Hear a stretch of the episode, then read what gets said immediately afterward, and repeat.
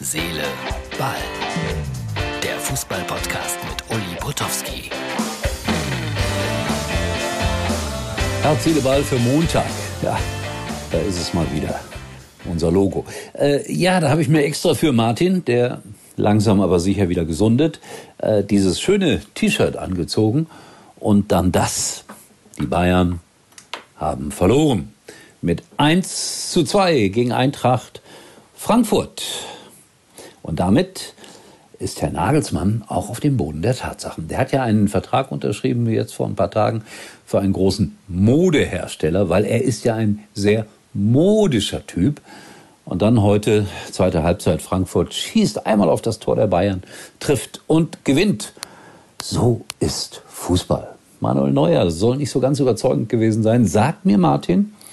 Martin sehr objektiv und damit sind wir umgehend bei Union Berlin. Die haben nämlich auch 2 zu 1 gespielt, aber 2 zu 1 gewonnen in Mainz.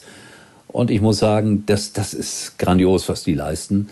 Ich habe da einen Wahnsinnsrespekt vor Union Berlin. Allerdings keinen Respekt vor den Ausschreitungen im Olympiastadion. Man hat sich entschuldigt von Vereinsseite. Ja, was soll man da sagen? Hoffentlich kommt es nie wieder vor. Ich habe dann aber auch heute wieder irgendwo randale Bilder gesehen, äh, die mich derart schockiert haben, dass ich manchmal schon denke, äh, ich weiß, es ist böse. Fußball ohne Zuschauer war schöner. Hoffentlich, hoffentlich hört das irgendwann mal auf. Und dabei gibt es so schöne Fußballplätze, so schöne Momente im Sport. Beispielsweise in Luzern. Ich habe es ja gesagt, wir kriegen hier immer wieder mal was geschickt. Und elf Sekunden, da wohnt jemand direkt am Luzerner Stadion, elf Sekunden mit dem Handy ins Stadion reingehalten. Und da soll mal einer sagen, in der Schweiz wäre beim Fußball nichts los. Martin, das elf Sekunden Luzern-Video.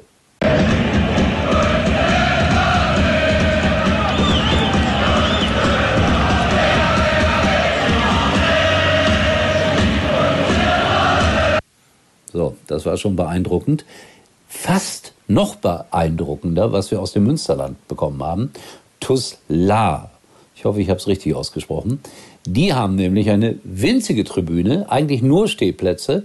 Der Traum eines jeden äh, Ultras. Aber jetzt hat man sich gedacht, nein, wir haben auch drei, vier ältere Herren im Verein. Und für die bauen wir, Achtung, der Fall zeigt es, eine wunderbare kleine VIP-Loge. Ist das niedlich? Das sind die wahren Fußballplätze, muss ich sagen. Und wer jetzt sagt, hey, das ist doch wieder merkwürdig, ein Podcast zum Hören und äh, Uli spricht über Bilder, die man sieht, ja, auf unserer Facebook-Seite Herz, Seele, Ball, wollte es zeigen, hat nicht ganz geklappt, kann man uns auch sehen. Als Schalke habe ich heute Nachmittag natürlich geguckt, Schalke gegen Ingolstadt. Schalke hat 3-0 gewonnen und äh, er hat den Torrekord egalisiert, Simon Terodde. Der Reporter hat behauptet, Jürgen Schmitz, das dritte Tor hätte er auch gemacht.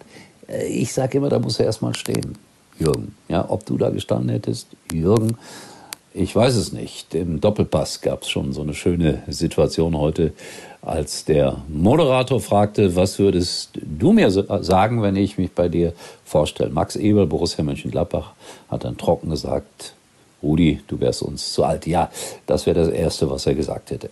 Äh, ja, aber ich bleibe noch ein bisschen bei der zweiten Liga. Sandhausen verliert 1 zu 6, Dynamo Dresden verliert 3 zu 0. Also da kann wirklich jeder jeden schlagen in dieser zweiten Liga. Und das wiederum macht mir Hoffnung für meinen Verein, weil der ist jetzt schon auf Platz 4. Und jetzt ist erstmal Länderspielpause und ich bin erstmal unterwegs. Denn heute ist ja der Podcast oder unser Video für Montag bin ich in Leipzig, 17.30 Uhr in der BMW-Zentrale. Da, wo das ganz große BMW-Autohaus ist, mit Wolfgang Bosbach zusammen, 52, ein Jahrgang, zwei Leben. Hat auch eine Menge mit Fußball zu tun, ich verspreche es. Es ist keine reine Fußballveranstaltung, logischerweise, hat aber auch was mit Fußball zu tun. Wer Lust hat, kommt vorbei. Dienstag Dresden, Mittwoch Chemnitz. Das sind Ulis Ostwochen. Freue mich aber sehr darauf. So, ähm, ich melde mich natürlich dann auch aus Leipzig. Gucken auf meinen Zettel, ob ich noch irgendwas erzählen wollte. Ach ja, das wollte ich unbedingt erzählen, denn die größte sportliche Sensation hat sich heute in Paris ereignet beim Prix de l'Arc de Triomphe. Ähm, der ist mit 5 Millionen Euro insgesamt dotiert, 2,87 Millionen für den Sieger und es siegte zu einer Quote von 700 725 für 10 ein deutsches Pferd. Das hat es zuletzt vor zehn Jahren gegeben, als den Dream sensationell dort gewonnen hat und genauso sensationell Terquator Tasso heute mit Rene Pichelek. Wunderbarer Sport, ich mag es. Und ich habe leider nicht gewettet. 725 für 10, das heißt 10 Euro eingesetzt. 725 hätte man zurückgekriegt. Da hätte man ja mal 100 Euro drauf setzen können. Ne? Nein, äh, ich habe früher viel Pferde gewettet, mache das aber immer weniger. Nächsten Samstag bin ich aber auf der Galopprennbahn in Dortmund tätig. Preis der Dortmunder Wirtschaft. Wer da hinkommt, nächsten Samstag, da können wir uns auch treffen. Und jetzt sage ich, Herz, Seele, Ball ist müde.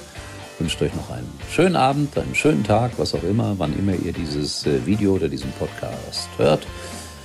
Wir sind dann, äh, wenn alles gut geht, morgen natürlich wieder für euch da. Und weil ich danach gefragt wurde, es gibt demnächst auch wieder XXL-Fassungen. Versprochen. Kriegen wir noch den WhatsApp-Hinweis? Ja. Tschüss zusammen. Und hier ist noch der kleine Herz-Seele-Ball-Spezialtipp. Mal ganz ehrlich, oft nervt es doch, wenn Dutzende von Fotos oder Videos zigfach immer wieder im Chat erscheinen. Mit Few Ones oder auch Einmalansicht bei WhatsApp hat sich das Problem erledigt, denn fast wie von Geisterhand verschwinden die Bilder und Videos aus dem Chat.